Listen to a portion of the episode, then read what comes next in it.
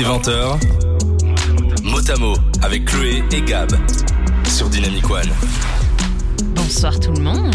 Bonsoir. Comment tu vas, Gab? C'était trop énergique comme bonsoir. Bonsoir. Eh ben, écoute, ça va, euh, comme un jeudi soir du mois de janvier finalement. Euh, Exactement. Alors, est-ce que tu as tenu tes bonnes résolutions jusqu'à présent? Je suis contre les bonnes résolutions, figure-toi, parce que jamais personne les tient. Après, on pense qu'on est nul parce qu'on les a pas tenues. Donc, euh, moi, mes résolutions, c'est juste euh, rigoler. Ne pas en avoir. Voilà, c'est ça. C'est ça ta résolution. Et t'as réussi de ne pas avoir de résolution? Ouais, c'est juste rigoler, euh, voyager et donner de l'amour, mes résolutions. Oh, c'est beau ce que tu dis. Moi, ma résolution, c'était de faire ma vaisselle chaque jour. C'est raté C'est raté. Voilà. Comme ça, tout le monde le sait. Alors, bienvenue dans Motamo. On vous parle santé dans cette émission de 20h à 22h avec beaucoup de bienveillance. On vous décortique par mois un thème. Et le thème de ce mois, Gap, de quoi parle-t-on? Alors, on a commencé la semaine dernière le thème des maladies neurologiques. On a commencé donc la semaine passée, comme je disais, avec l'épilepsie. Et aujourd'hui, on va vous parler d'Alzheimer. Exactement, la maladie d'Alzheimer. Mais peut-être qu'on va remettre les bases de la semaine passée. Qu'est-ce qu'une maladie neurologique? Alors, on vous en a sélectionné quelques-unes ce mois-ci. Mais c'était dur de sélectionner quand même. hein. On, Un petit peu, il y en on a a dû faire un choix hein, pour janvier. Qu'est-ce qu'une maladie neurologique, Gab? Alors, une maladie neurologique, c'est tout type de troubles qui sont liés au système nerveux. Et là, on va faire un petit rappel encore une fois de ce qu'on a dit la semaine passée. Le système nerveux, il est composé de deux parties. Le système nerveux central, SNC, donc le cerveau finalement, et euh, toute la chaîne de commande aussi. Euh, donc euh, toute la, oui, du cerveau à la, à la moelle épinière, on va résumer.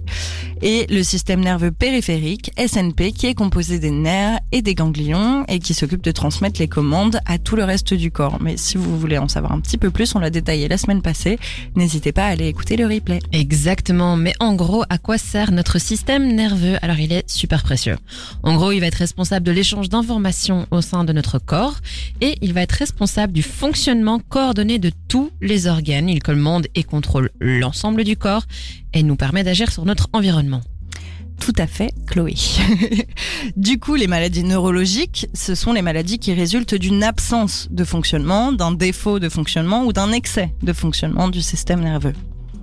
Alors, on parlera d'autres maladies, mais par exemple la maladie de Parkinson, la maladie d'Alzheimer, la sclérose en plaques, le tétanos, l'épilepsie sont quelques exemples de maladies neurologiques. Alors, Gab vous l'a dit, on vous parle d'Alzheimer ce soir, la maladie d'Alzheimer, et le symptôme que l'on connaît le plus, c'est la perte de mémoire. Alors, avant de commencer, on va vous en parler un peu plus de la mémoire, vous montrer que Alzheimer, c'est beaucoup plus que juste de la perte de mémoire, mais bon, la perte de mémoire, il faut qu'on en parle. Je te laisse la parole. C'est ça. Et alors, c'est l'instant Il était une fois la vie où c'est pas sorcier. La- Je fais le jingle. hein. Alors, la mémoire, ça commence par la fixation des souvenirs. Dans notre vie de tous les jours, nos cinq sens, la vue, l'ouïe, l'odorat, le goût et le toucher, perçoivent des informations sur ce qu'on est en train de vivre. Ces informations, elles sont traduites en petits courants électriques par le système nerveux, on en a parlé un petit peu la semaine passée, et elles sont transmises euh, des parties du cerveau qui ont reçu ces informations à l'hippocampe. En fait, il y en a deux même, des hippocampes, mais pour simplifier, on dit l'hippocampe. Donc c'est le centre de commandement du système nerveux qui décide de mémoriser ou non l'épisode. Si oui, les informations, elles sont renvoyées dans leur partie du cerveau respective ou elles sont stockées. Un souvenir sera alors en réalité décomposé en plusieurs parties dans le cerveau tout en étant relié entre elles par l'hippocampe. Quand tu décris ça, j'ai vraiment le film Vice Versa où t'as les cinq personnages dans ta tête en disant Ok, je prends ceci est un souvenir. C'est un petit peu ça, c'est vrai. c'est vraiment ça en fait. C'est un super film euh, d'ailleurs pour comprendre un petit peu le- les émotions. Oui, je, me- je remarque que du coup ça, ça colle bien à la, à la théorie. Mm, mm. C'est pas mal. Comment ça se passe la restitution des souvenirs? Eh ben, C'est le cerveau qui est interrogé quand on te pose la question T'as fait quoi hier soir? Je sais plus. Tu sais plus? Eh ben là, ton cortex frontal va dire Ah ben, bonne question. Exactement. Il va solliciter toutes les zones de stockage de l'information. La requête part alors vers l'hippocampe, tu le disais, qui sait où est rangée l'information. Merci l'hippocampe. et qui va reconstituer l'épisode en allant chercher les différents éléments dans les différentes parties du cerveau et les réassembler. Du coup, t'as fait quoi hier soir, Gab? Alors attends, parce que mon cortex préfrontal il est un petit peu lent, mon hippocampe il est pas sûr. Qu'est-ce que j'ai fait hier soir? Hier soir on était mercredi. Euh, eh ben, j'ai travaillé sur l'émission, ça c'est sûr. Bonne réponse.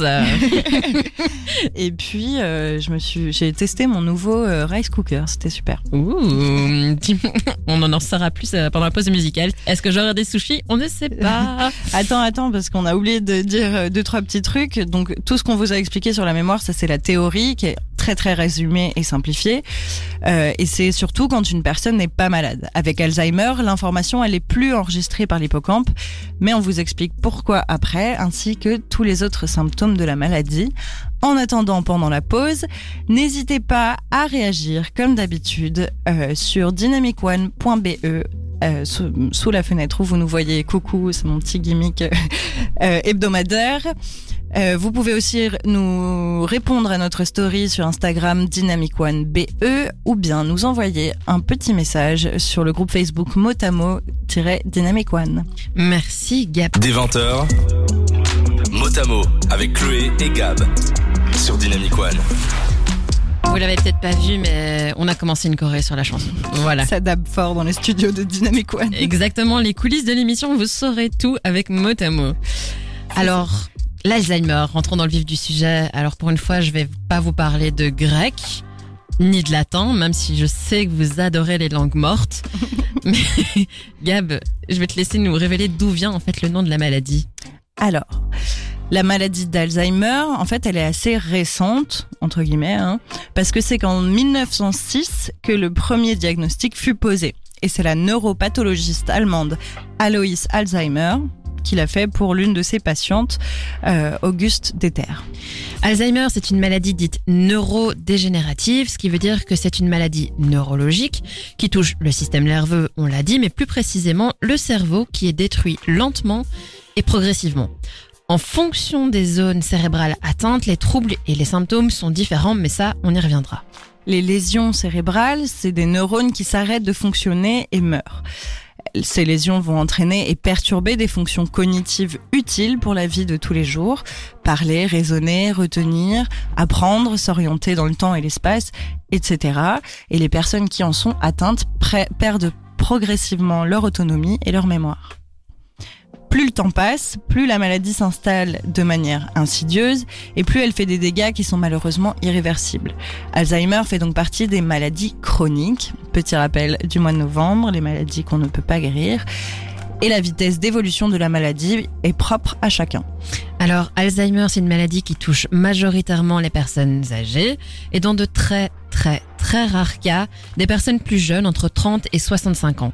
Alors, quand une personne vieillit, c'est naturel qu'il y ait un déclin des capacités de réflexion, des capacités de mémoire. Mais si ce déclin est rapide, en tout cas plus que la normale, on parle alors de démence. La maladie d'Alzheimer est d'ailleurs la forme de démence la plus courante. Elle représente environ 70% des cas de démence. Comme on vit plus longtemps grâce aux meilleurs soins de santé, par exemple, l'espérance de vie s'allonge et il y a une augmentation de la population de plus de 65 ans. Donc, le nombre de cas de personnes atteintes de la maladie d'Alzheimer ne fait et ne fera qu'augmenter dans les prochaines années. Actuellement, une personne âgée de plus de 65 ans sur 20 est assise. Euh, et, oui, sûrement, ils sont sûrement assis. Pardon. Euh, actuellement, une personne âgée de plus de 65 ans sur 20 est atteinte par la maladie d'Alzheimer et la proportion augmente à une personne sur 5 pour les plus de 85 ans. Alors, la maladie d'Alzheimer, il en existe de plusieurs formes, dont une seule est héréditaire, ce qui est extrêmement rare. Dans toutes les autres formes de la maladie d'Alzheimer, elle n'est pas héréditaire, elle ne se transmet pas à la descendance. Cela ne veut pas dire que plusieurs membres d'une même famille ne seront pas touchés. Ça, on n'y peut rien, ça peut arriver. En Belgique, environ 200 000 personnes sont atteintes par la maladie et mondialement, selon l'Organisation mondiale de la santé, l'OMS, on parle d'environ 33 millions de patients et ça fait beaucoup, 33 millions. Et en plus, ça n'inclut que les personnes touchées par ce type de démence, ça n'inclut pas les proches et les aidants qui sont finalement également touchés par Alzheimer. Exactement. De 20h à 22h le jeudi, c'est Motamo avec Chloé et Gab sur Dynamic One. Je crois qu'on a une nouvelle euh, séquence pour nous, c'est le, les backstage toutes les chorés qu'on invente sur les musiques pourrait qui faire, passent. euh, on pourrait faire des stories euh, pendant les pauses musicales. Franchement, vous pouvez être triste de pas nous voir pendant les musiques. Je, suis vraiment, vous ratez quelque chose. pour une fois, c'est moi qui me suis lâchée. Euh, D'habitude, c'est plutôt Chloé. Hey, hey, hey. Juste avant qu'on reprenne, je vais vous lire le petit message que John nous a envoyé qui nous dit longue vie au rice cooker. Je suis hyper d'accord. Merci à l'inventeur du rice cooker. Finalement, C'est la vie le rice cooker. c'est la vie. Exactement, j'utilise une fois par an. Non, c'est pas vrai plus. je vais me faire engueuler après. vous êtes dans mot à mot, on vous parle de la maladie d'Alzheimer euh, ce soir. Là, on arrive dans euh, l'origine et les causes de la maladie. Alors d'où vient la maladie d'Alzheimer? Eh bien, ce n'est pas encore clair. Les recherches continuent pour déterminer les origines de ce mal, mais biologiquement, on sait à quoi elle, elle est liée. Oula. Alors, là, ça va être un peu plus rude à suivre. On va essayer de parler lentement, de bien distinctement pour que vous suivez. On le disait, c'est la conséquence de la mort des neurones, les cellules du système nerveux. Et cette mort de neurones va entraîner des lésions cérébrales. Alors, ces lésions cérébrales sont causées par l'accumulation anormale de protéines. D'abord, l'accumulation de protéines bêta-amyloïdes. Elle se trouve au niveau extracellulaire, c'est-à-dire en dehors des cellules, en dehors à l'extérieur des neurones, et leur accumulation génère ce qu'on appelle des plaques amyloïdes. Chez une personne non malade, les protéines bêta-amyloïdes sont dégradées naturellement par l'organisme. Ici, elles sont pas dégradées ou pas assez vite et donc elles s'accumulent. La deuxième protéine, c'est les protéines Tau qui, elles, se trouvent au niveau intracellulaire, c'est-à-dire dans le neurone, et elles génèrent ce qu'on appelle des neurofibrilles. Chez une personne non malade, les protéines Tau sont responsables du squelette du neurone et ne sont pas censées s'accumuler. À cause d'une modification chimique, un corps d'origine inconnu, le neurone va perdre son squelette et donc forme ce que les scientifiques appellent, attention accrochez-vous, une dégénérescence neurofibrillaire. Alors à chaque fois que les scientifiques ont des mots hyper compliqués comme ça qui s'enchaînent, ils mettent un petit anacronyme. Ici c'est DNF. Voilà, c'est parfait. Je veux juste faire une petite précision parce que du coup, tu as dit que ça, c'était les causes des lésions cérébrales euh, dans le, dans le Cerveau. cerveau. Euh, mais les lésions cérébrales, ça peut être causé par beaucoup d'autres choses. On l'a vu oui. la semaine passée euh, aussi en, en parlant de, de l'épilepsie. On vous invite à aller écouter. Mais du coup, ces deux phénomènes que tu viens de citer, Chloé, bloquent le fonctionnement des neurones qui ne peuvent plus communiquer entre eux et entraînent une atrophie du cerveau, c'est-à-dire une diminution de sa taille et de son poids. Alors, l'accumulation anormale de ces protéines dans le cerveau, c'est encore un mystère pour les scientifiques, mais on espère qu'il sera bientôt élucidé. On liste tout de même des facteurs de risque, comme l'âge évidemment, qui est le facteur de risque le plus important. Plus une personne est âgée, plus elle pourrait développer une démence. C'est un facteur de temps bah, sur lequel on peut pas agir évidemment. On peut pas modifier l'effet du temps sur nous et on vous apprend rien de nouveau en disant ça. Euh, non, malheureusement, euh, les cosmétiques euh, ne- n'aident pas à arrêter euh, l'effet du temps. Désolée Chloé. J'avais pas grand espoir, hein, mais merci de clarifier quand même. D'autres maladies, par contre, comme le diabète, les maladies cardiovasculaires, dont l'hypertension artérielle par exemple, la dépression et la surdité sont également des facteurs à risque. Alors ça, c'est des facteurs sur lesquels on ne sait pas vraiment agir. Par contre, il y a d'autres facteurs de risque sur lesquels il est possible d'agir. L'alimentation, par exemple. Il faut éviter un excès de graisse saturée, comme par exemple les chips, un excès de cholestérol, un excès d'alcool, etc. Le manque d'activité physique. Tiens, tiens, Gabriel, encore une fois, c'est pour toi, je pense. On poursuit. On poursuit. Le tabac. Tiens, tiens, Gabriel, je pense que c'est pour toi.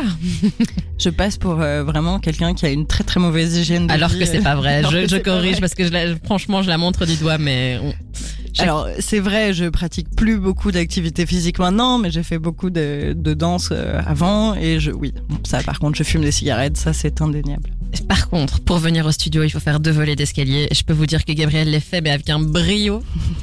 Et euh, je, ma chambre est au troisième étage de la maison, donc de- en fait des escaliers j'en monte pas mal. toute Mais la voilà, journée. tu fais du sport je finalement. fais du sport. Bon, il y a d'autres facteurs de risque en fait. je Oui, on va continuer. Euh, il faut également faire attention à ne pas avoir de traumatisme crânien, surtout après 65 ans, parce que ça aussi, ça peut provoquer des lésions, euh, par exemple. Et ou alors il y a le manque de contacts sociaux. L'isolement social, c'est un facteur de risque. Et le manque d'activité cérébrale de manière générale, en fait, le manque de stimulation, si on veut. Exactement. Alors réduire les risques, c'est bien. Avoir un- une hygiène de vie saine, c'est bien. Mais c'est clairement de la prévention et de l'information qui pourront un peu, en tout cas, euh, aider la suite. Mais ça garantit, en tout cas, aucunement que la maladie ne se développera pas. Tu veux refaire un point réseaux sociaux? Bah écoutez, oui, parce qu'on a eu qu'un petit message de John pour l'instant euh, et vous n'êtes pas très réactif encore. Bon, c'est le début, on vous pardonne. N'hésitez pas à nous envoyer euh, des petits messages d'amour, de réaction, de des questions aussi. On sera ravis d'y répondre sur le site dynamicone.be en dessous de la fenêtre où vous nous voyez. Coucou encore une fois. ou bien euh, en réaction à notre story Instagram sur dynamicone.be ou sur notre groupe Facebook motamo-dynamicone. Des 20h, Motamo avec Chloé et Gab sur Dynamic One. Et on est dans notre deuxième partie. Ce mois-ci, on vous parle de la maladie d'Alzheimer. On attaque la partie sur les signes visibles et la vie au quotidien. Alors, chaque personne atteinte de la maladie d'Alzheimer est affectée de manière différente. Toutefois, le schéma d'évolution de cette maladie semble être assez commun. Euh, par exemple, la perte de mémoire, c'est l'un des symptômes les, les, enfin, les plus courants en fait. C'est un peu ce qui caractérise aussi la maladie d'Alzheimer. Alors, Mais il y a trois stades. euh, par, pardon, je t'ai... re- re- recoupe, coupe-moi autant que tu veux. J'ai l'habitude maintenant. euh. En même temps, c'était à moi de parler encore. Euh, oui, c'est toi qui allais me couper. pardon. Euh, non, mais du coup, il y a trois stades quand même dans la maladie, chacun pouvant durer parfois quelques années. Le premier stade, c'est à mon tour. C'est le stade primaire ou le stade débutant. À ce stade, les symptômes sont assez légers. La personne est encore autonome et indépendante. Euh, ce sont des problèmes de mémoire qu'on dit épisodiques sur des événements surtout récents. Par exemple, savoir où on a rangé quelque chose, se rappeler de ce qu'on a lu récemment ou vu. Euh, mais la mémoire des événements anciens, elle, elle est encore bonne. Alors à ce stade, le premier stade, il y a aussi les difficultés de concentration, des problèmes d'orientation dans l'espace mais aussi dans le temps. Quelques difficultés dans la vie quotidienne apparaissent, mais ça reste léger. Certains réflexes sont ralentis et il peut y avoir des sautes d'humeur, de la déprime et de la nervosité. À ce stade, la personne elle est encore consciente de ce qui lui arrive. Ensuite, il y a le stade intérimaire, modéré. À ce stade, le ou la malade commence à avoir besoin d'aide pour son quotidien, comme pour s'habiller et se laver par exemple. Les pertes de mémoire s'intensifient et commencent à toucher les mémoires sémantiques, le sens des mots, les choses qu'on a appris à l'école, des choses comme ça. Et aussi la mémoire procédurale un petit peu. Euh, la mémoire procédurale, c'est celle qui permet de se rappeler comment on fait quelque chose. Progressivement, elles disparaissent, enfin elles, elles, se, elles se perdent un petit peu ces mémoires, euh, même si la mémoire des souvenirs anciens est toujours bonne normalement. Et par contre, il y a aussi bah, des difficultés à se concentrer et s'orienter dans l'espace et le temps qui s'intensifient. Waouh, j'ai un peu du mal là tout de suite. Ça va aller, ça va aller. Ça va aller, je m'y remets. Il y a Je aussi des merci. Il y a aussi des problèmes de langage, des répétitions, des phrases incomplètes ou incompréhensibles, des ralentissements du débit de parole. On constate aussi des pertes de coordination et d'équilibre, des sauts d'humeur plus fréquentes avec des périodes de confusion et de colère, parfois même de la méfiance et de l'hostilité, voire même de l'insensibilité et de l'agressivité, ou encore des problèmes de mémoire, euh, de sommeil. Oula. Toi aussi, t'as des problèmes de sommeil, je pense. Oui. Intense. On va essayer de dormir un, un jour. Peut-être. Alors le troisième stade, c'est le stade tardif ou le stade avancé. Prendre soin de soi-même et communiquer n'est plus possible à ce stade. La personne malade devient complètement dépendante de ses proches ou des professionnels de la santé. Les pertes de mémoire se font, sont à court et long terme, des difficultés graves à s'exprimer, des pertes de la capacité à parler, de l'incontinence, euh, des difficultés à manger ou avaler, donc perte de poids, de la raideur musculaire qui peut entraîner une expression du visage figée, de nouveau de la désorientation dans le temps, dans l'espace, mais aussi avec les personnes qui l'entourent.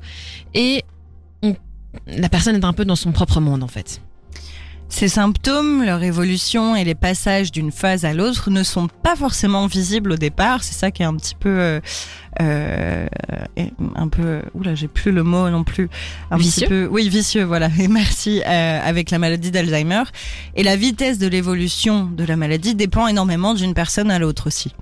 Dans les différents stades, il peut aussi y avoir plusieurs phases. C'est pas euh, vous passez du jour au lendemain d'une- d'un d'un stade à l'autre. Il y a- C'est progressif. Et cette semaine, on a notre témoin qui est en fait une proche d'une malade. C'est Mathilde. Elle nous parle de sa grand-mère qui était atteinte d'Alzheimer. J'ai commencé à voir que quelque chose n'allait pas quand euh, elle a commencé à, se tromper de nom, mais euh, vraiment beaucoup plus que la normale. Et, euh, puis petit à petit, les oublier quoi. Et elle, elle racontait aussi, elle radotait beaucoup. Elle racontait tout le temps les mêmes histoires et en changeant parfois un peu le, je sais pas, des moments de, de l'histoire. Donc c'était un petit peu euh, étrange, mais au final, euh, j'ai pas vu tant de, j'ai pas vu tant de choses euh, qui n'allaient pas. ou peut-être que ça s'est fait tellement lentement que j'ai pas vu, mais en tout cas, moi, ça m'avait pas spécialement choqué.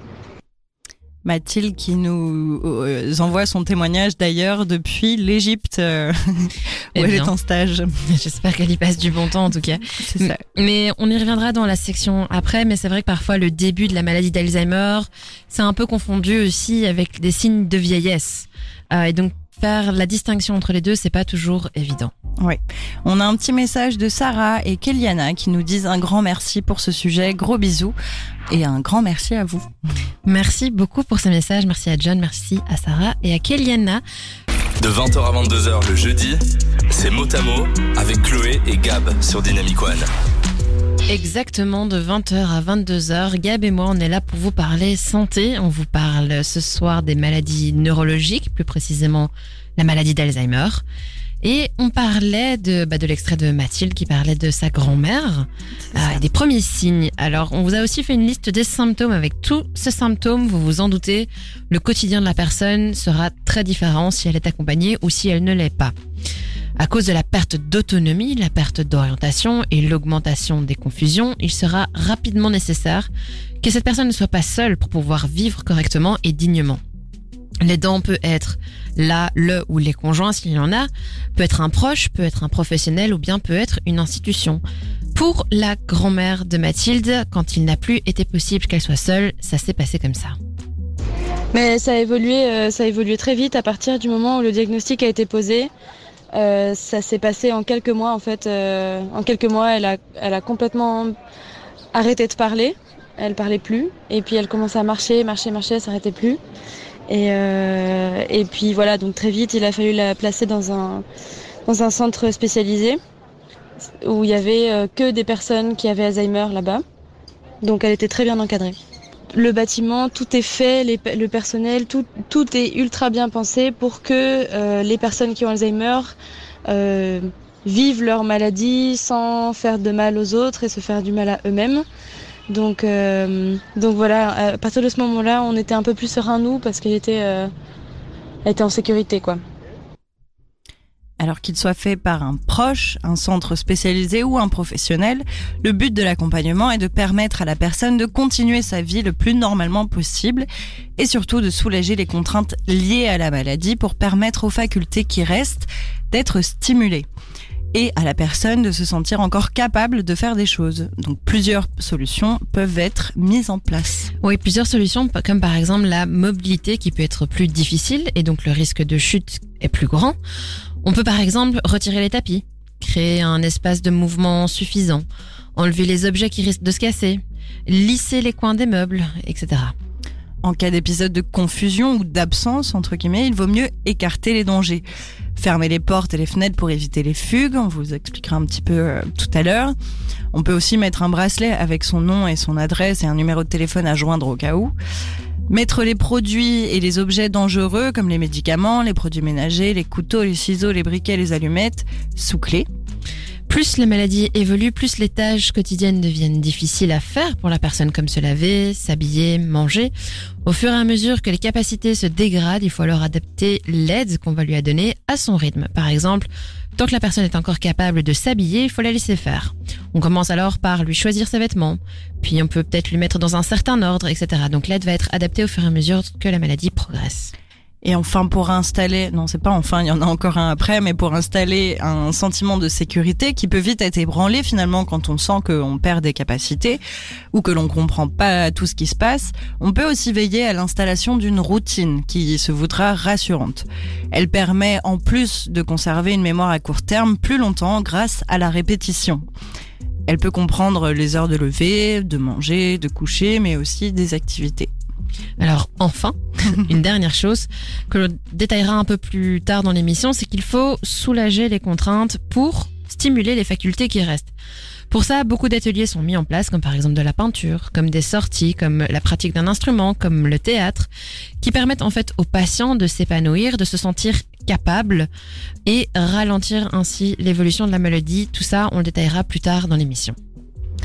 Si vous avez un témoignage à partager sur euh, ce que vous avez fait, par exemple, si vous avez un proche atteint d'Alzheimer, pour adapter euh, son quotidien, ou même si vous voulez juste euh, réagir à ce qu'on a dit, ou bien nous poser des questions, n'hésitez pas encore une fois à nous envoyer un petit message sur dynamicone.be, sur Instagram dynamicone.be ou sur Facebook motamo-dynamicone. Des 20h, Motamo avec Chloé et Gab sur Dynamic One. Mais oui, je me devais de le laisser jusqu'à la dernière seconde. Gab, me regarde pas comme ça. Il n'y a aucun problème, tu étais en train de danser, ça me faisait un petit spectacle privé, c'est cool. Exactement. Je- D'ailleurs, euh, je vais me faire rémunérer, je pense. Alors, on continue avec notre troisième partie, la partie diagnostic. C'est pas toujours évident, évident pardon, de distinguer les soucis qui sont liés au vieillissement de la personne de ceux liés à la maladie. Quand une personne vieillit, il est naturel d'avoir parfois la mémoire qui flanche. Ça arrive d'ailleurs aux jeunes aussi. Euh, ça m'est arrivé par exemple plusieurs fois dans l'émission. Et euh, d'avoir certaines fonctions comme l'ouïe et la vue qui se détériorent, c'est normal et c'est la vie. Alors avant de parler de démence et de la maladie d'Alzheimer, il faut être sûr que les symptômes ne soient pas liés à une autre pathologie. On parle de diagnostic par exclusion, comme pour la fibromyalgie dont on a parlé au mois de novembre. On vous invite à aller écouter le replay sur dynamicone.be. On va exclure une à une les causes possibles aux différents symptômes présents. Alors, la première chose est d'aller voir un médecin généraliste. Faut-il encore savoir quand aller voir le médecin généraliste? Surtout que le début de la maladie d'Alzheimer est parfois si discret qu'on ne le remarque pas. On parlait des symptômes. Si plusieurs d'entre eux apparaissent et se répètent, cela doit vous alarmer ou alarmer votre entourage. Vous, en tant que patient ou en tant que proche de la personne potentiellement atteinte, c'est le signe à ce moment-là qu'il faut aller consulter. Le médecin généraliste, il discutera avec le la patiente et son entourage et tentera d'évaluer les changements significatifs qui sont liés à la maladie ou non.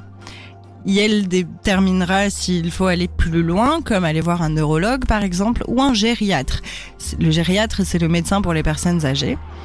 Ou bien même un centre de la mémoire. En fait, c'est des centres euh, souvent dans les hôpitaux qui sont spécialisés pour faire la part des choses entre les différentes maladies qui provoquent des pertes de mémoire, justement. Pour des examens plus poussés. On peut faire des prises de sang, des tests d'urine, etc. pour aider. Alors, ce qu'on disait aussi, c'est qu'il faut faire attention, c'est que certaines personnes âgées, pour cacher des petits problèmes, vont se comporter de manière inhabituelle, euh, jugées ce qu'on appelle séniles. Le challenge du médecin sera alors de déterminer une à une euh, les causes responsables des symptômes. Est-ce que c'est dû à la vieillesse? Est-ce que c'est dû à une autre maladie? Certains sont les conséquences d'une infection, d'une dépression, d'un trouble anxieux, ou alors sont des effets secondaires d'un médicament et ne sont pas dus à la maladie d'Alzheimer. Cela peut malheureusement prendre un peu de temps, mais c'est nécessaire pour trouver l'origine exacte de la démence et enclencher pardon, une prise en charge adéquate. Les fonctions cognitives comme la mémoire à court et long terme, l'orientation dans le temps et l'espace, les capacités d'orientation donc et- de raisonnement, la langue, etc. seront évaluées par différents tests neurologiques, soit par le médecin, soit par le neurologue. Et alors des imageries comme une IRM, donc l'imagerie par résonance magnétique, ou une EEG, un, un EEG d'ailleurs, un électroencéphalogramme, Euh, ça, on en a parlé la semaine dernière, donc n'hésitez pas à aller réécouter l'épisode de la semaine dernière aussi si vous voulez plus de détails sur l'électroencéphalogramme. Donc ces deux méthodes, par exemple, donneront également une meilleure idée de l'activité cérébrale et de ce qui s'y passe. Les différents tests et les images permettront de déterminer la cause et la gravité de la situation. Alors la répétition de ces tests à des intervalles réguliers de 6 mois par exemple permettront de confirmer le diagnostic ou non de la maladie d'Alzheimer. Une diminution des résultats à ces tests confirmera évidemment le diagnostic. Au plus vite le diagnostic est posé, au plus on, a de, on augmente les chances d'avoir une meilleure qualité de vie avec la mise en place d'un éventuel traitement et d'une prise en charge adaptée. Aussi, au plus vite le diagnostic est posé, au mieux la personne malade pourra anticiper son avenir et prendre des dispositions tant qu'elle est encore capable de raisonner, tant qu'elle peut encore prendre des décisions avec toutes ses facultés de discernement. Pour la grand-mère de Mathilde, ce n'a pas été si facile de déceler les symptômes et le début de la maladie est assez discret. Voici comment ça s'est passé. Euh, ma grand-mère est allée voir un, neurologue, je pense à partir de peut-être un an après les premiers entre guillemets symptômes, même si euh, je ne sais pas si c'était vraiment directement lié. Et donc, euh, donc voilà, le diagnostic a été posé. Et en fait, là, à partir de ce moment-là, très très vite, ça, s'est dégradé, sa mémoire s'est dégradée. Et donc, euh, donc voilà, ça s'est passé. Euh, au final, euh, je crois que ma, ma grand-mère ne l'a même jamais su parce que je crois que ce, au moment où elle était, elle a été à ce diagnostic, pour faire ce diagnostic, je crois que il y avait déjà un stade très avancé, donc je crois qu'elle était vraiment plus très consciente la plupart du temps. Donc elle, elle le dit, en fait, son diagnostic, il a été posé un petit peu tard, euh, par rapport à l'apparition des premiers symptômes et du coup, bah en effet, euh, malheureusement, l'évolution de la maladie n'a pas pu être ralentie. Malheureusement pour la grand-mère de Mathilde. Alors on m'informe qu'il y a des petites coupures au niveau du son. Ah oui? Apparemment. Euh, on s'en excuse. on va faire un petit check là pendant les, les musiques pour voir si tout fonctionne à merveille. Je l'espère. J'espère que vous avez pu entendre en tout cas le témoignage de Mathilde qui nous parle de sa grand-mère. Elle nous en reparlera encore un peu plus tard. Des 20 Motamo avec Chloé et Gab sur Dynamic One. Et oui, sur Dynamic One Motamo, jusqu'à 22h, on vous parle de la maladie d'Alzheimer. On vous parlait juste avant la musique du diagnostic. Eh bien, le diagnostic, c'est pas évident de le poser malgré les recherches qui continuent encore et toujours d'avancer. Le diagnostic de la maladie d'Alzheimer pose encore des problèmes. Alors, comme les débuts de la maladie peuvent être très discrets, on en parlait avant, le diagnostic est en général posé assez tard. Ça a été le cas pour la grand-mère de Mathilde, par exemple. Et dans ce cas, il est beaucoup plus difficile de ralentir l'évolution de la maladie. Et il faut que je suive en fait. C'est mieux. C'est mieux, hein. Mais je vais faire la technique et la voix, tu vois. Donc euh, j'ai quand même une excuse. Il n'y a pas de problème. Ah, vous avez vu cette tolérance? D'ailleurs, en parlant de tolérance, euh, nous sommes hyper tolérantes, mais on espère que vous l'êtes aussi pour nous qui débutons dans la radio. Alors le processus du diagnostic lui-même peut être très long et donc très contraignant pour le patient et son entourage. Mais un autre problème qui se pose, c'est que le diagnostic n'est pas simple. On parlait plutôt de diagnostic par élimination, par exclusion. Tout à fait, parce qu'il peut être confondu avec d'autres troubles et pathologies. On l'a mentionné juste avant, un petit peu, mais ça peut être de la surdité ou une altération de la vue, qui sont des symptômes, euh, mais pas forcément de la maladie d'Alzheimer elle-même, qui sont pas forcément liés à la maladie en fait. On peut avoir, euh, ça peut être aussi une aphasie, donc c'est un trouble de l'expression suite à des lésions cérébrales, qui lui est plutôt réversible contrairement à Alzheimer.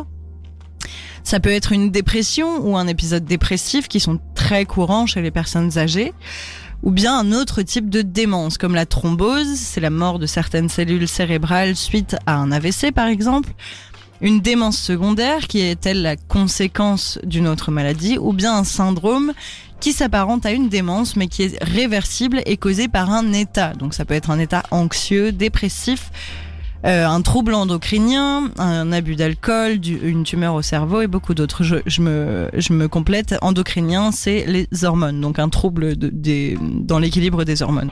J'espère que tout le monde a pu entendre son accent français dans hormones. Euh, hormones T'as dit hormones. Tu peux dire non, non de temps en temps, je, je, je, le conçois et tu le dis, mais alors tu dis hormones. Ça va pas. Oui, bah écoute, faut bien que je garde un petit peu euh, Ton identité, tout ça. C'est ça. Exactement, exactement. Bon, sorry, j'ai failli du coup une pause dans ce qu'on était en train de raconter, mais C'est pas grave, ça tombe bien. ça, mais ça tombe bien puisqu'on switch de section parce que on parle maintenant des risques et des complications. Alors évidemment, quand on est sujet à des épisodes de confusion, de perte de mémoire importante, importante ou des problèmes d'orientation, il peut y avoir certains risques. Vous vous en doutez, quand on n'est plus capable de se souvenir ou de se rendre compte qu'un objet, un comportement ou une situation sont dangereux, il peut y avoir des accidents. C'est la même chose pour les 13 jeunes enfants en fait, sauf qu'ils ont la capacité d'assimiler et de retenir que quelque chose peut faire mal par exemple. Pour une personne atteinte de la maladie d'Alzheimer, on n'a pas toujours la capacité de se rendre compte de ça, ou bien alors on oublie que la chose est dangereuse et donc on répète les mêmes comportements. On peut prendre l'exemple d'un plat qui sort du four et qui est chaud. L'enfant va peut-être se brûler une fois, mais va retenir euh, que ce qui sort du four c'est chaud et il va plus recommencer. Le malade, par contre, lui va se brûler et soit ne pas le sentir parce qu'il y a une altération parfois des sensations de chaud et de froid, ou alors il va oublier euh, que ça fait mal et recommencer. Recommencer la prochaine fois. D'autres situations dans lesquelles euh, la maladie peut renforcer les risques d'accident sont toutes celles qui nécessitent un état de conscience fonctionnelle, comme par exemple les sports à risque, la conduite, etc. Mais pas besoin de vous expliquer pourquoi. Il y a aussi, ça je l'ai mentionné plus tôt et on vous l'explique maintenant, des risques de fugue entre guillemets. Si la personne sort de chez elle, elle ne peut plus se souvenir euh, et qu'elle ne peut plus se souvenir de la raison ou ne même pas se rendre compte tout simplement euh, de ce qu'elle est, est en train de chez faire. elle, c'est ça. Et ainsi continuer à marcher ou à errer même en se demandant ce qu'elle fait, où elle est, etc. En plus, donc cet état de confusion qui est créé peut être aggravé par toutes les stimulations extérieures, donc les bruits, les gens, les lumières dans une ville par exemple. Et du coup, l'état de stress qui est généré par une telle situation, il est énorme. Tant pour la personne elle-même, certes, que pour les proches qui cherchent partout la personne. L'autre gros risque de la maladie d'Alzheimer, c'est surtout l'impact psychologique qu'elle peut avoir. Au début de la maladie, le plus souvent, la personne se rend compte qu'elle perd peu à peu ses capacités. Imaginez-vous, quand vous vous rendez compte que vous ne pouvez peu à peu plus être capable de faire certaines choses euh, que vous aviez l'habitude de faire, eh ben, on se sent déprimé, on se sent frustré, faible, irrité. Et c'est pour toutes ces raisons qu'il est très important de consulter dès les premiers signes pour être diagnostiqué à temps et être pris en charge rapidement et correctement.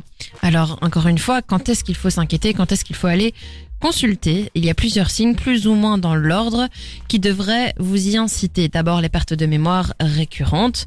Et là, on revient sur le terme de répétition. Des difficultés croissantes pour les tâches de la vie quotidienne, comme conduire, faire à manger, gérer ses médicaments, aller faire les courses. La perte de motivation, même pour des choses qui nous passionnaient avant, et des pertes d'esprit d'initiative, se proposer pour faire des choses ça, n'arrive plus.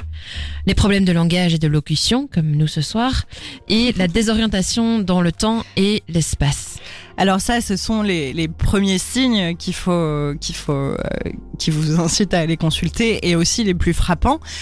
Mais après, on a aussi des difficultés de raisonnement qui, peuvent apparaître et être visibles, donc des dégradations en fait des fonctions cogni- cognitives euh, qui sont caractéristiques finalement de la maladie d'Alzheimer. Il y a aussi les pertes d'objets fréquentes. On place un objet dans un endroit insolite et on le retrouve pas parce qu'on sait plus où on l'a mis. L'altération du jugement aussi, ou bien la modification de l'humeur ou du comportement. Et enfin, même parfois, un changement de personnalité. Alors, comme on vous l'expliquait, les symptômes sont nombreux et la maladie se développe différemment chez chacun, chacune et se développe à des rythmes différents. On vous le rappelle, euh, c'est la première fois qu'on le rappelle aujourd'hui, mais on le rappelle toutes les semaines, plusieurs fois, on n'est pas médecin. Et au moindre doute, c'est mieux d'aller consulter pour être prise en charge à temps et ralentir l'évolution de la maladie. On a un petit message de Papa Coach euh, qui nous dit bonne émission les filles avec un petit cœur. Merci beaucoup Papa Coach. Merci, papa coach. Ça nous touche à chaque fois ton petit message. Jusqu'à 22h, Chloé et Gab vous parlent santé dans Motamo sur Dynamic One. Alors, allô, allô. Attention, j'ai réussi à attirer Gab à faire un- une, une danse TikTok. Euh, félicitations, mais en fait, j'ai trouvé comme motivation qu'on s'entraîne pour vous faire des stories les prochaines fois.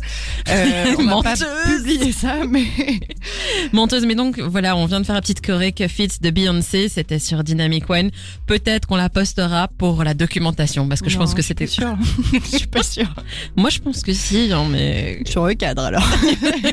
on verra, on verra. En tout cas, on s'est bien marré pendant cette pause musicale. J'espère que vous aussi, vous avez pris un petit bol d'air, un petit peu de, vous êtes dégourdi les jambes pendant que vous nous écoutez. Là, on passe dans notre séquence traitement. Alors, si vous nous suivez régulièrement, vous savez la question que je vais lui poser. Vous savez, Gab, est-ce qu'il existe un remède miracle?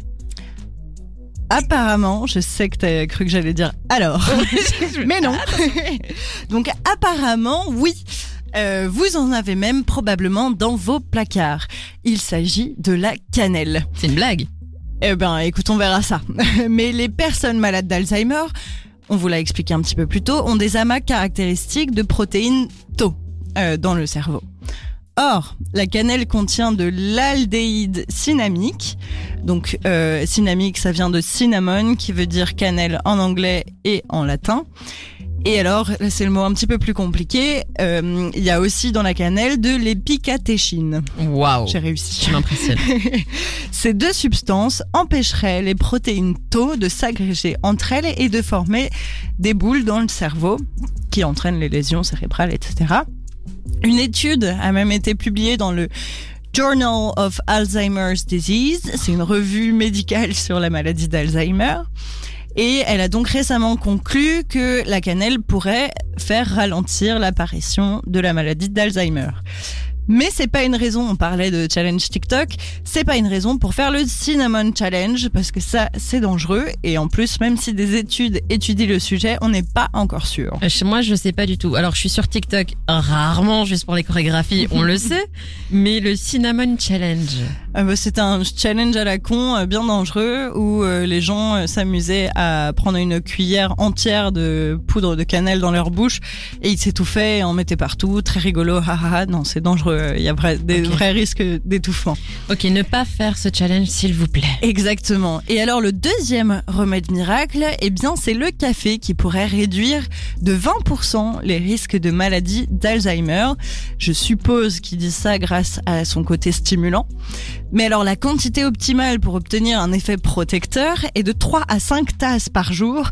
Du coup, vous aurez plus Alzheimer, mais de l'hypertension, de l'anxiété et des troubles du sommeil. Oui, donc peut-être vaut mieux éviter. On le disait, le café, la théine et tout ça, c'est en fait une sorte de drogue. Donc euh, non, en fait. La cannelle, par contre, ça, je sais pas.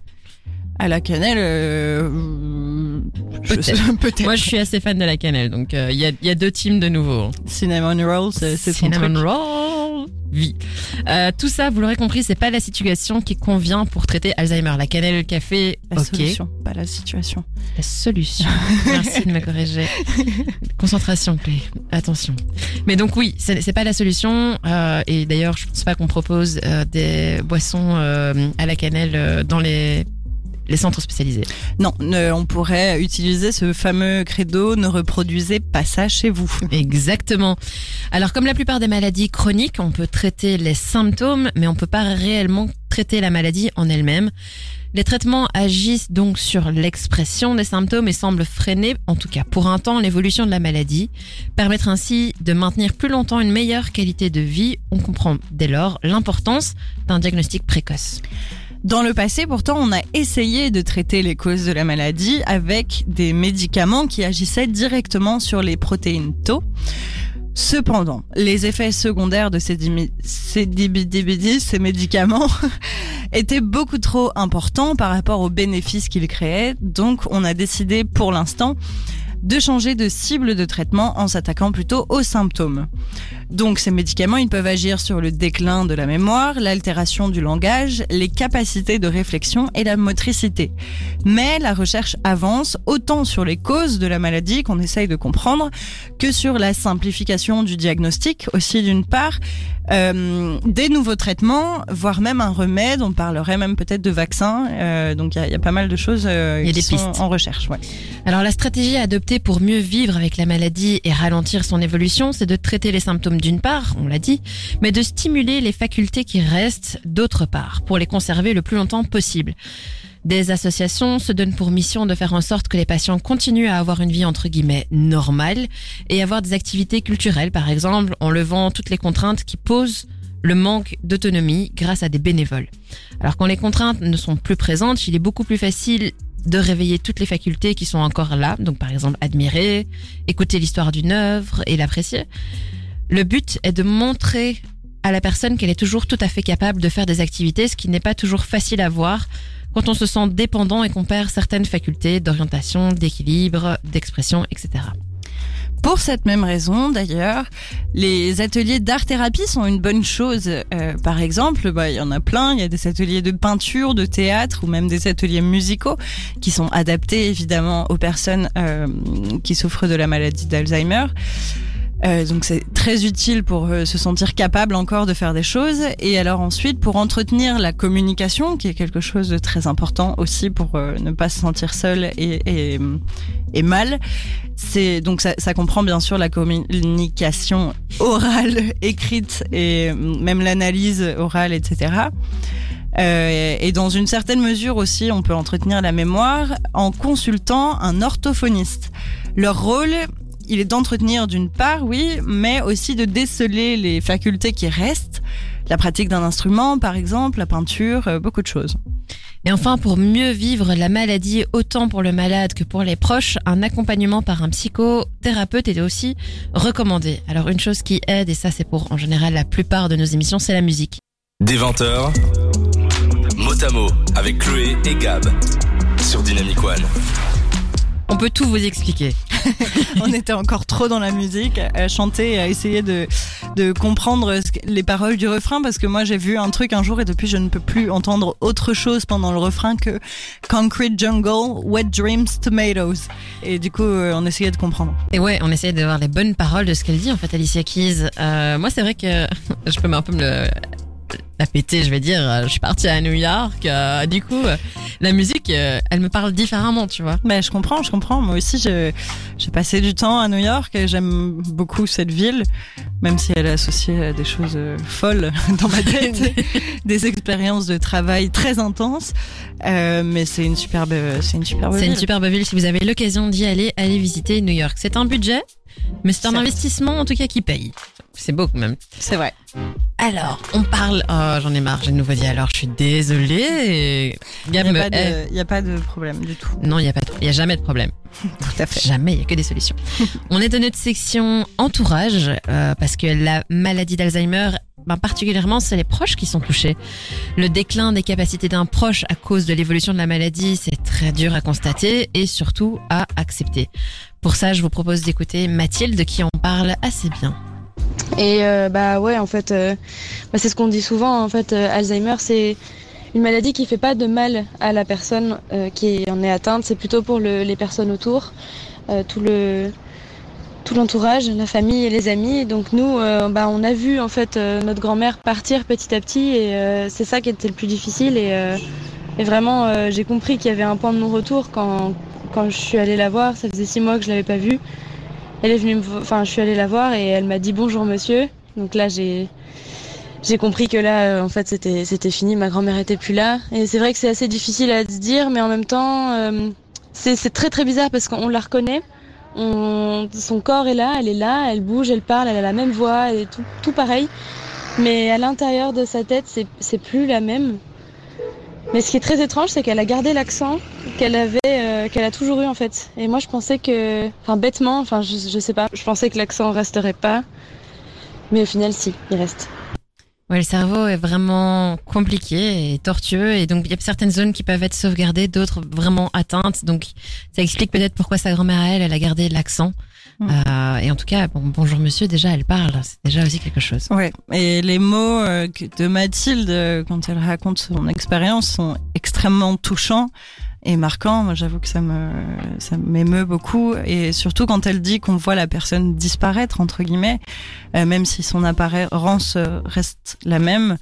Et ça montre bien, en tout cas, que la famille, les conjoints et les amis se sentent souvent impuissants face à la maladie. Alors impuissant oui, mais leur soutien est indispensable autant pour l'aspect pratique par rapport à la perte d'autonomie que pour l'aspect émotionnel quand le malade se rend compte qu'il perd des facultés. Il existe beaucoup de choses à faire pour l'aider. Face aux confusions, par exemple, dans les souvenirs, il vaut mieux ne pas corriger tout le temps la personne pour ne pas la contrarier et lui rappeler tout le temps que sa mémoire lui fait défaut. Alors, on est d'accord que, on vous l'accorde en tout cas qu'il faut faire prendre preuve d'une grande patience.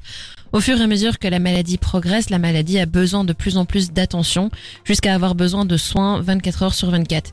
C'est pas toujours et c'est jamais, je pense, facile. Par exemple, dans le cas où la personne devient hostile, méfiante ou agressive, ça peut être très dur de ne pas le prendre personnellement ou encore quand la communication devient difficile, il faut tout de même montrer son intérêt et rester à l'écoute en insistant sur le contact visuel par exemple, ou le langage corporel, le maintien, l'expression faciale, des intonations et des gestes. Euh, qui peuvent aider euh, la communication parce que même si le sens des mots n'est plus forcément très clair, euh, le langage corporel en général reste quand même assez compréhensible. Et comme souvent, le patient ne reconnaît plus ses proches. Euh, Mathilde nous a dit euh, que sa grand-mère lui avait dit bonjour monsieur.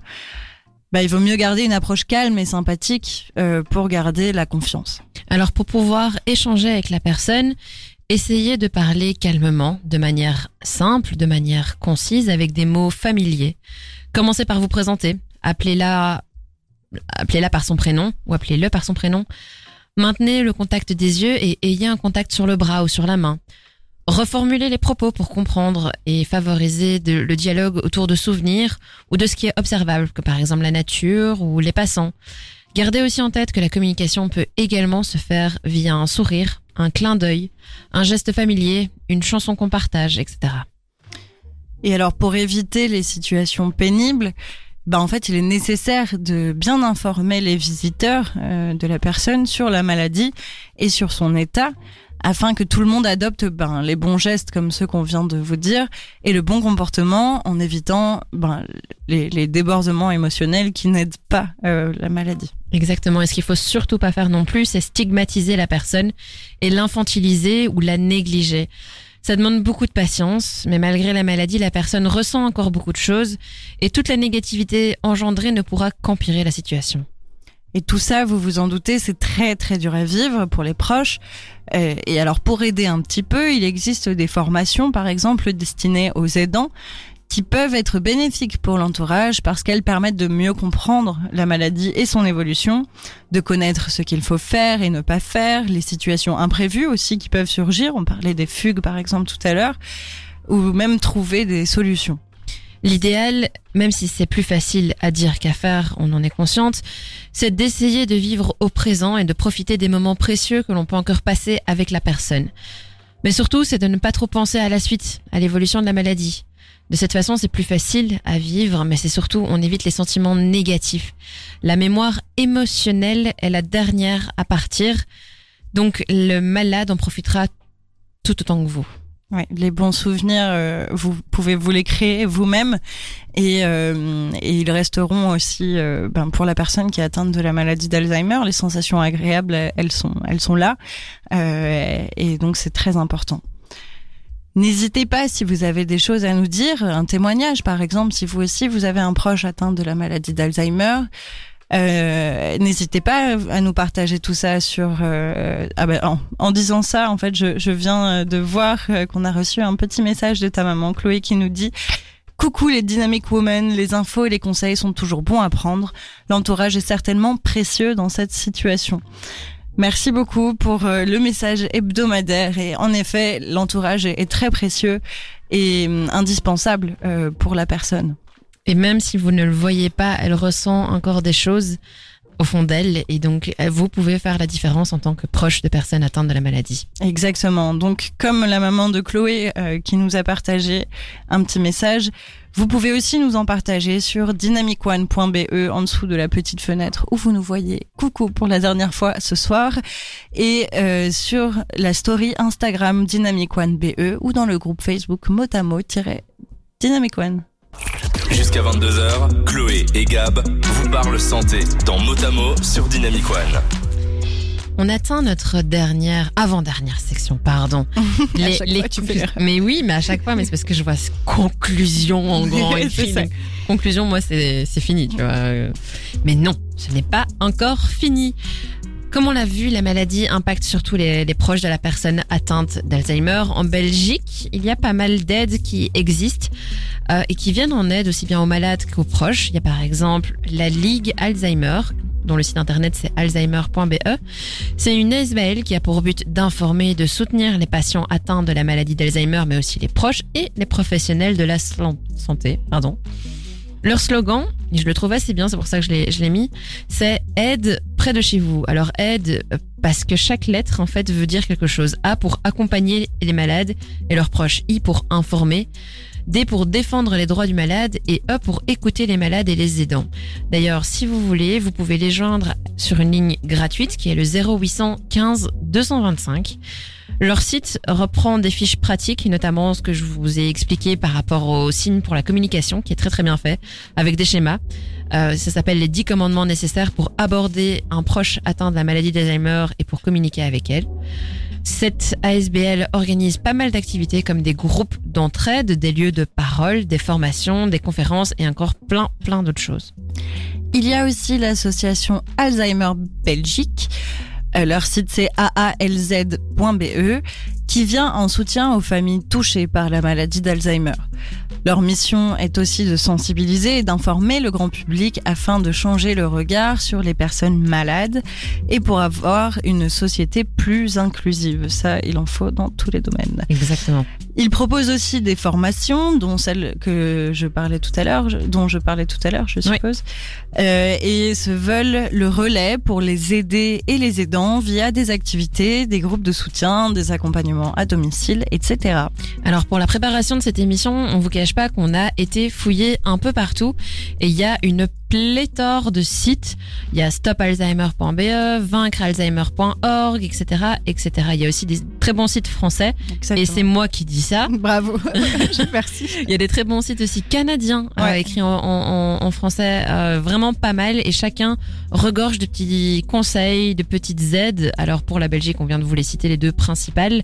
N'hésitez pas à les solliciter. Je pense qu'il y a vraiment de de quoi trouver de bonnes ressources en fait. C'est ça. Ensuite, pour bien comprendre la maladie, euh, ça, on, ça c'est valable pour à peu près toutes les maladies qu'on aborde dans cette émission. C'est aussi important de regarder des témoignages ou des reportages, par exemple. Nous, aujourd'hui, on a fait le choix d'interroger la proche d'une patiente. D'ailleurs, encore un grand merci à Mathilde euh, pour ton témoignage, plein d'amour sur toi euh, sous le soleil d'Égypte. Merci Mathilde. Euh, c'est ma coloc, c'est pour ça que je me permets de lui envoyer plein de bisous et plein d'amour. Mais du coup, on vous invite aussi à aller voir des choses par vous-même et c'est souvent très touchant ou fort en émotion. Bah, par exemple, enfin même nous là, en parlant de l'entourage, on, on a été très émus finalement. Euh, on peut vous conseiller par exemple euh, ben, le C'est pas sorcier sur Alzheimer qui est sorti en 2015 je crois, euh, qui suit une patiente. Et c'est très intéressant, bah, justement, on la voit dans ses activités, euh, euh, son dévolu à l'orthophoniste, plein de choses comme ça.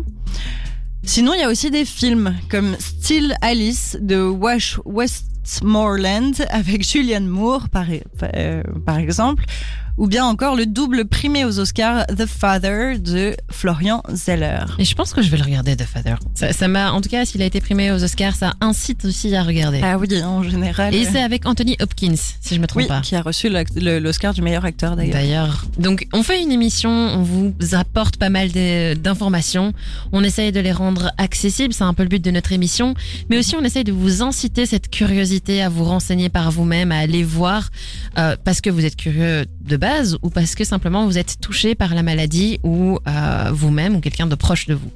Exactement. Et je me permets de rappeler une euh, petite dernière fois pour ce soir que, évidemment, cette émission, on l'a fait dans la bienveillance. euh, et on n'est pas médecin. Donc, euh, dans tous les cas, si vous avez des doutes, que vous avez besoin de plus d'informations aussi et que vous souhaitez consulter des professionnels, eh bien, justement, allez consulter. Des 20h, mot à mot avec Chloé et Gab sur Dynamic One. On est dans la section Take Home Messages. Les... La dernière partie, La tu dernière. peux le dire. J'hésitais, je me dis est-ce que je le dis? Je l'ai déjà dit avant, je me répète. euh, Bon, c'est pas grave, parce que là, pour le coup, c'est vraiment la dernière partie de notre émission. Oui, les messages à prendre à la maison, ce sont les messages importants qu'on veut faire passer euh, et que vous reteniez pour vous. Alors, c'est parti. Dès les premiers signes, consultez. Grâce au traitement, On peut ralentir l'évolution de la maladie. soyez patient et bienveillant. Profitez du moment présent. Parlez-en autour de vous. Exactement, parlez-en autour de vous. N'hésitez pas à utiliser notre émission pour informer autour de vous. N'hésitez pas à aller consulter les ressources qu'on vous a citées plus haut dans l'émission. Et n'hésitez pas non plus à recommander nos replays ou même vous-même si vous avez loupé un petit passage de l'émission ou que vous voulez en réécouter parce que nos voix euh, euh, vous ensorcellent et parce qu'on vous manque en fait. parce qu'on vous manque, n'hésitez pas à aller écouter nos replays qui sont tous disponibles sur dynamicone.be dans la section replay. Tu fais ça tellement bien, Gab. Je suis vraiment fascinée quand tu fais ça. C'est mon petit job euh, d'annoncer des trucs, euh, les réactions. D'ailleurs, en parlant d'annoncer des choses, qu'est-ce qu'on fait la semaine prochaine? Et oui, la semaine prochaine, on termine le mois sur les maladies neurologiques, si je ne dis pas de bêtises. Oui, c'est le dernier C'est le jeudi dernier de, jeudi de janvier, janvier. exactement. Et euh, donc, pour clôturer, on va parler de la maladie de Parkinson. Eh bien, on, parle, on parlera de la maladie de Parkinson.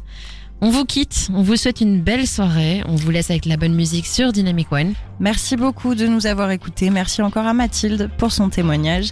Je vous souhaite une très bonne soirée. Bonne soirée, bon appétit pour nous, bonne nuit pour certains. à la semaine prochaine